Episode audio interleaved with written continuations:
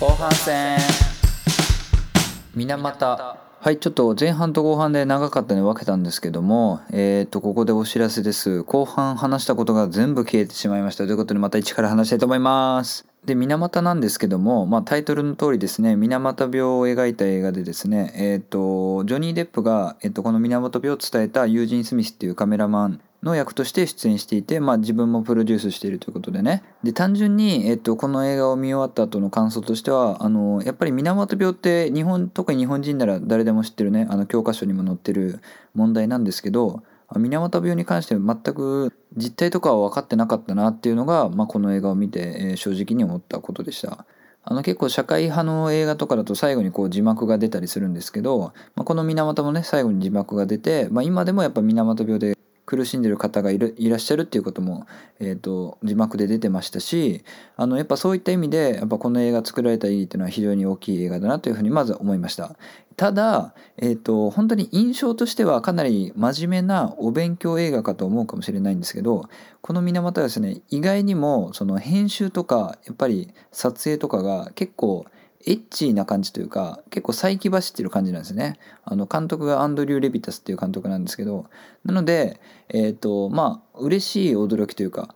っていう感じで僕が思ったのはこの映画として意外になんかエンターテインメントとしてとして楽しませようとしてるなっていうところがありました。この「水俣」っていう映画なんですけども、えっと単純にですねこのジョニー・デップ演じるユージン・スミスと、まあ、日本が舞台なんで日本人の役者がたくさん出てくるんですけど、えっとまあ、外国人が日本に来たその時のカルチャーギャップコメディとしても、まあ、楽しめますし実はユージン・スミスっていう方はすごいアルコール依存症で、まあ、アルコールが好きだったんですけど、まあ、こういった感じですね、まあ、いろんななんですかね、まあ、笑える要素というかユーモアの要素がたくさんあったんであの結構シリアスな場面でもあちょっとあの笑えるなっていうシーンもありましたしそういった面で結構楽しめる作品になってました。あとはですねこの映画のまあ水俣で撮影許可が下りなかったとかそういういろんな問題もあるんですけどえっ、と主になんかセルビアとかモンテネグロで撮影しててまあ見た感じ日本じゃないなっていう感じは受けてしまうんですけどもあの日本家屋の感じとかあとはやっぱりなんかできるかできる限り日本に寄せてるんだなっていうすごい頑張りがあの画面から伝わってきて、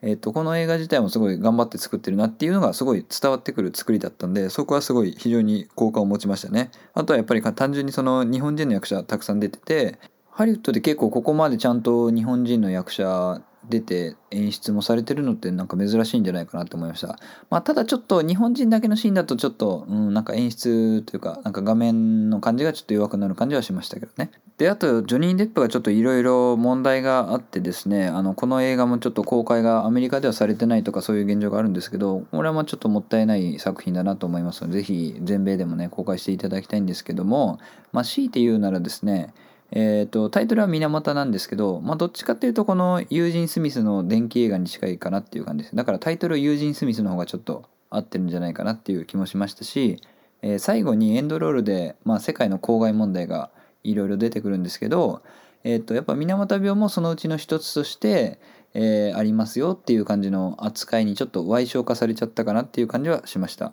まあ、ただ、えっと、先ほども言いました通り、まあ、非常に頑張ってるのは伝わってくる映画でしたね。はい。コンティニュー。はい、この映画なんですけども、えっと、文芸座でこれも見まして、まあ、文芸座は結構新作映画とかを半年とかね、ちょっと遅れてから公開2本立てでしてくれるので、まあ、ありがたいんですけど、えっと、それで見ました。で、タイトルからもちょっと想像できるかもしれないんですけども、なんとこれもタイムリープものです。もう今年だけでタイムリープもの何本あるんだっていうぐらいいっぱいあるんですけど、えっとこの映画はあの「All You Need Is Kill」とか「ハッピーデスデイ」に近くて、えっと起きた瞬間になぜか自分が命を狙われてて、えー自分が死ぬことで、えっと次の日に次の日っていうか同じ時を繰り返すっていう風なタイムリープものになっています。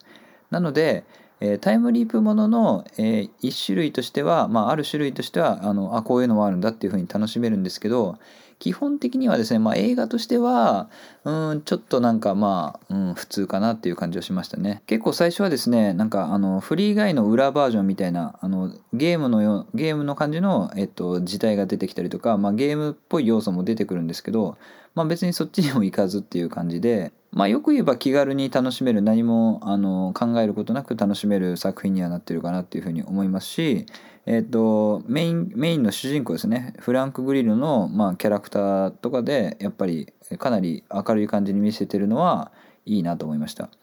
まあメル・ギブソンとかナオミ・ワッツも出てるんですけどまあ結構おまけっていうかそういう感じですね。まあ、監督がジョーカージョー・カーナハンなんですけど、え、特攻野郎 A チームとか出てる特攻出てるじゃない特攻野郎 A チームとかの監督ですけどまあちょっと大味のアクション映画っていう感じですかね。まあ一応なんでループしてたかっていうとまあこのフランク・グリロ自体がまあシステムというか武器になってて、えー、とその効果で、えー、と自分もループしてるっていう感じでした。あとそうだ今思い出したんですけどあのオシリスとかなんかエジプトのこの神話関係の話がモチーフとして出てきてまあそこはちょっと遊戯王世代としてはちょっとあのおっていうちょっと興味を惹かれるところでしたね。まあでも基本的にはあの大味なタイムリープものっていう感じです。はい。モータルコンバット。はいこちらもですねゲーム原作でまあもともと昔も映画があってそのリブート版なんですけど、まあ、僕はゲームもその、まあ、元のね映画も見てないんですけどこれもですねアジア系の役者たちがアクションする映画で真田広之さんが出てるんですけど真田広之はめっちゃかっこよかったですあとやっぱアクションもあのよく頑張ってましたね。えっ、ー、とこのモータルコンバットっていうストーリー自体はえっ、ー、とまあちょっと間違ってるかもしれないんですけどなんかその地球で、地球側のなんですか守護神がいてそれが浅野忠信であの目がずっと光ってるんですけど浅野忠信があのこう攻められてくる時にあの世界各地のチャンピオンを集めて、え、それでまあなんですかね征服されないように、えずっと戦ってると。で向こう側からも敵が攻めてくるんですけど、えー、今1勝9敗ぐらいなので次1勝もしない。ごめん。9敗だから10勝あ？9戦9敗だから次一勝しないとやばいみたいな状況で主人公たちが来てでこれはちょっとゲームっぽい要素なんですけど各キャラクターがまあ運ゲーみたいな感じで能力を覚醒させてその敵と戦っていう感じなんですね。で世界を守るっていう話でまあちょっとシャンチーに近いなっていう感じもしたんですけどまあいろんな映画に似てますよね。まあぶっちゃけですね、まあ、ゲームしてないっていうのもあるかもしれないんですけどなんか細かい設定とかどういうことなんだっていうのはまあ結構多々あったんですけど、えー、理屈が分かんなくてもですね、えー、結構アクション的には面白い場面とか結構熱い場面がたくさんあって、まあ、僕が特に気に入ったキャラクターは竜っていうキャラクターなんですけどえっ、とあの覚醒した時にですねまああの友達が死んで覚醒するんですけどあの赤い鉢巻きを巻くんですね。でその時はおおってあともう名前の通りですけどストリートファイターの竜みたいでおおかっけえなみたいな。あとはその主人公と真田広之がタッグで戦ったりとかもあってあの全然知らない割には楽しめたと思います。映画的にはですねえっと去年か今年かはちょっと忘れちゃったんですけど「モンスターハンター」っていう映画があったと思うんですけど一応あれも日本のねゲームが原作となってますけどもえー、モンスターハンターよりは面白かったです。で、シャンチーよりは落ちるかなっていう感じでした。まあこれを見たらね、シャンチーって結構よくできてたんだなっていう、後からちょっと評価があったりしましたね。まあとにかく真田広之がかっこよかったです。007 No Time to Die はい出ましたいよいよ007の No Time to Die ですね007シリーズなんですけどもえっ、ー、とダニエル・クレイグの、まあ、引退作ですねえっ、ー、と5部作みたいな感じでなってますね完結編なんですけどえっ、とまずこの5部作みたいになってるとこまあちょ結構重要かなと思っててえっ、と割とですねえっ、とこの映画もあのカジノロワイヤルで出てたエヴァグリーン演じるベスパーっていう、まあ、ボンドが愛した女性なんですけど、まあ、死んじゃったんですけどね。で結構それをボンドずっと引きずってるわけですよ。だからこの、えー、他にもですねミスターホワイトが出てきたりとかあとはフェリックス・ライダーとかも出てくるんですけどあの割と過去作に出てきたキャラクターがずっと関わってくるとかあのストーリーラインにも乗ってくるっていうのが多いのでまあもちろん復習はしてた方がいいんですけどまあ、これだけ見てもそんなに難しくはないのかなっていう気はしますね。でストーリーはあの簡単に言うとですね、まあ、もう引退してたボンドがまた戻ってくるみたいな、まあ、結構スカイフォールとかもそんな感じだったんですけどで監督がキャリー・ジョージ福永監督で、まあ、これ日系のすごいイケメンの監督なんですけどあのまあ、恥ずかしが恥ずかしながら僕今回の「ノータイムトゥーダイが、えーとキャリー・ジョージ福永監督初めて見てあのネットフリックスの「ビースト・オブ・ノーネーション」とか、まあ、一番有名なのがドラマの「トゥルー・ディテクティブ」だと思うんですけど、まあ、これはちょっと見ようと思ってまだ1話とかしか見れてなかったんですけど、えー、とにかくですねこの監督のキャリー・ジョージ・福永監督がめちゃめちゃ才能あるなっていうのがずっと見てて思ってましたね。この人うまいなというかよく分かってるなというかやっぱり007って僕的にはやっぱかっこよさを求めてるのでうわかっこいいっていうシーンがもう前半から中盤にかけては何度も何度もあっていや分かってるなっていう感じでしたね。そのあのボンドのテーマソングの流れる流れ方とか、まあ、車の運転とかそうですけどまあ、スーツを着たりとかね。であとそうだ。えっ、ー、と「ノータイムトゥーダイでとにかく一番もう本当に最高に良かったのは、えっ、ー、とアナ・デ・アルマスっていう、まあ、キューバ出身かな？の女優さんがいるんですけどアナ・デ・アルマスののが、えっ、と、CIA のエージェントで出てきて、えっ、と、ボンドと共闘するみたいな、えー、キューバで共闘するっていうシーンがあってそこはねえっ、と、うん、30分もないぐらいかと思うんですけど本当に最高でアナ・デ・アルマスが、まあ、とにかく、まあ、ちょっと可愛いっていうのもはばかれるんですけどもうとにかくキュートでありながらアクションがもう自分の体全身を使ったようなアクションで、まあ、一番分かりやすいと思うのはスマブラのマリオみたいな感じですね。スマブラのマリオの横蹴りみたいな。もう自分の体をフル活用したアクションをしててもうそこはちょっとスタントかどうかはちょっとあの判断できなかったんですけどまあスタントにしろ何にしろもうそのキャラクターとしてえっ、とすっごい魅力的で結構あのもう新人みたいな感じなんですよね。で新人みたいな感じでえっ、とボンドにボンドを最初エスコートするんですけどあこんな感じで大丈夫かなみたいな。えであの私あの3週間ぐらいしかトレーニングしてないんですけど大丈夫ですかね？みたいな感じでボンドも最初はねあの結構見た目若いしまあ可愛い女の子なんで大丈夫か？みたいな感じで見てるんですけどこれがねアナ・デ・アルマスが本当にめちゃめちゃ活躍してましたね。えっ、ー、とパロパロマっていう役ですね。日本語だと水木奈々がやってんのか？へでこのキューバの戦いのシーンはですね、えーとまあ、パロマ以外もとにかくボンドもかっこよくてあのお盆にあのパーティーみたいなとこで戦うんですけどお盆にこうお酒が乗ってるじゃないですか。それでまず敵をその逃げてる敵をお盆を投げて倒すんですね。でカメラが振るじゃないですか。あの敵側に倒れた敵を映します。でもう一回カメラが戻るとそのお盆の上にあった、えーと、お酒をボンドが持って持っててそのそれを飲むんですよグイッと。だからまあ倒した記念みたいな感じで。でそのボンドのキャラクターの余裕さっていうのも表してるしえっ、とまあアクション自体も面白いしあとはユーモアですねそのボンドらしいユーモアもあってまあ優雅さというかまあだからいろんな面ですごいよくできててそのシーンが。で「ノータイムトゥーダイっていう映画はなんかこういうなんかすごいうまいなっていうシーンがたくさんあるんですよ前半から中盤にかけては。もう本当にボンドかっこいいなというかもうダニエル・クレイグかっこいいなっていうシーンが、まあ、たくさんありました。あとやっぱりその役者陣がすごいやっぱ魅力的で、まあ、やっぱり見てるだけで絵になるっていうかねあのレア・セドゥもそうですし、まあ、もちろんダニエル・クレイグもそうだしあの悪役があのボヘミアン・ラプソディの、えー、とフレディ役をやってたラミ・マレックやってたんですけど、まあ、ラミ・マレックももちろんねあとはまあクリストフ・バルツとかも出てましたけどでその辺もねやっぱ絵になるとかちゃんとなんですかね切り返しショットで固定で撮ってたりとか本当にねあの監督腕あるなっていう感じでした。ただただですよあの終わり方がねこれでいいのかっていうのがやっぱ僕は一番言いたくてあのまあ公開初日なんでまだネタバレはしないでおこうと思うんですけどえっ、と軽く言いますね。だから聞きたくない人はちょっとここら辺で止めてほしいんですけど軽く言うとですね僕なんか子供を使った感動演出みたいなのが多分ちょっと苦手ででそういう感じなんですよね。だからいやこれね多分普通の映画でも全然あるような感じの終わり方なんでそんななんか安易な終わり方でいいのって僕は思いましたねそのボンド映画で。まあ、確かにそのさっきあの前半で褒めたんですけどやっぱ今回のダニエル・クレイグ版のボンドって結構その女の子のことを忘れられなかったりとか、まあ、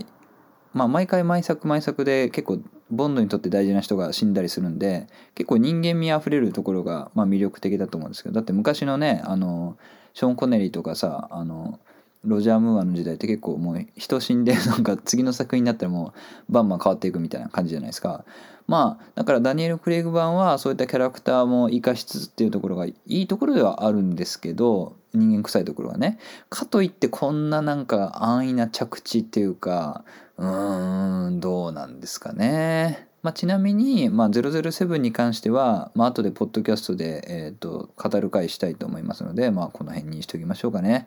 にしてもね、ちょっと最後が安易だったかなっていうふうに僕は思いますね。うーん。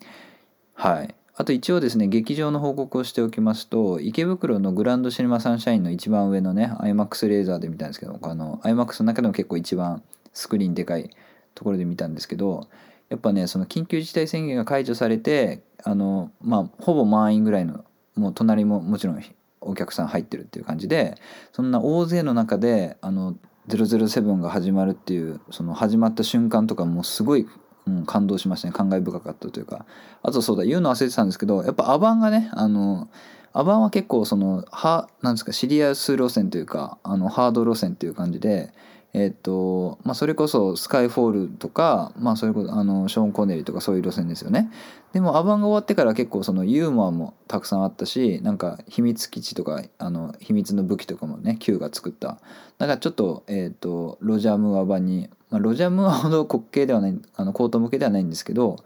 あのなんかバランスとしてもなんか007映画としてもバランスよくできてたしだから別にあのなんか面白くなかったわけじゃないですけど本当になんか、うん、着地がねこれでよかったのかなって僕は思いますね。うん。そうだあのいろいろ言うの忘れてたんですけどあと驚いたのがやっぱ「ノータイムトゥーダイ予告見た時にあこれめっちゃ面白そうだなと思ったと思うんですよね。あのバイクが上に上がってうわーんって行くシーンとかボンドが橋の上からあの紐使って降りるシーンとか、まあ、絵的にかっこいいで、まあ、あとはその悪役が氷のところから撃ってるシーンとかねで驚いたのが、えっと、ほとんどそういうシーンが前半の方特にアバンで使われててだから映画はもっともっと予告以上の面白さたくさんあったんですよ。うん、だから本当に中盤ぐらいまではこれ新しいボンド映画の傑作だなと思ったし、えー、と上映時間も163分だから2時間40分以上あるんですけどまあちょっと長いかなとは確かに思いましたけどそんなにあの苦痛ではなかったしあのやっぱダニエル・クレイグのね引退作なんでまあね、うん、劇場で一応拍手も起こってましたけどうん僕的にはねちょっと納得いかないかなっていうところはしました。であと「ノータイムトゥーダイはやっぱ最後ねこうテーマもあってまあその辺もあるんですけどでノータイムトゥーダイ見終わった後にあの斉藤佑樹選手がね引退発表されてまして、まあ、僕さっきこれ消える前はめちゃめちゃ熱く語ってたんでもうさっきのその熱量ではちょっともう言えないかもしれないですけどまず僕が言いたいのは、えっと、斉藤佑樹は本当にすごい選手であってあの今ね斉藤佑樹を叩いてる人っていうのは本当に何にも分かってない人たちです。本当に。これはマジで声を大にして言いたいんですけど斎藤佑樹叩いてる人たちは本当に何も分かってないし、まあ、あのネットスラングなんでその親ガチャみたいな感じでね言葉狩りみたいになってしまったら嫌なんですけどあの斉藤選手はね、えっと、指して、まあ、最長とか言ったりするじゃないですかそのひらがなで「えー、サイであのひらがな手にちっちゃいよねね。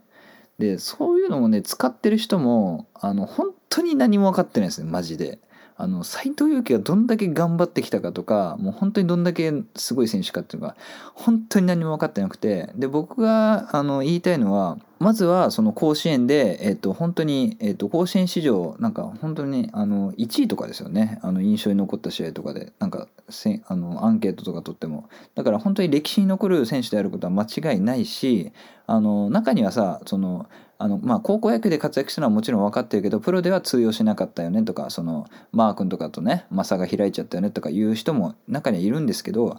いや僕はそうじゃないっていうふうに思っててもちろんねあの怪我しないでずっと長く活躍できる選手ってがもちろん一流っていうのはもちろんそれは大前提としてそうなんだけどあのやっぱり斎藤佑樹は怪我もあったしでも怪我がある中でも自分がどれだけやれるかっていうことでだから今まずねあの彼が球速落ちたりしてるけどもまず投げられること自体があの奇跡なんですよ。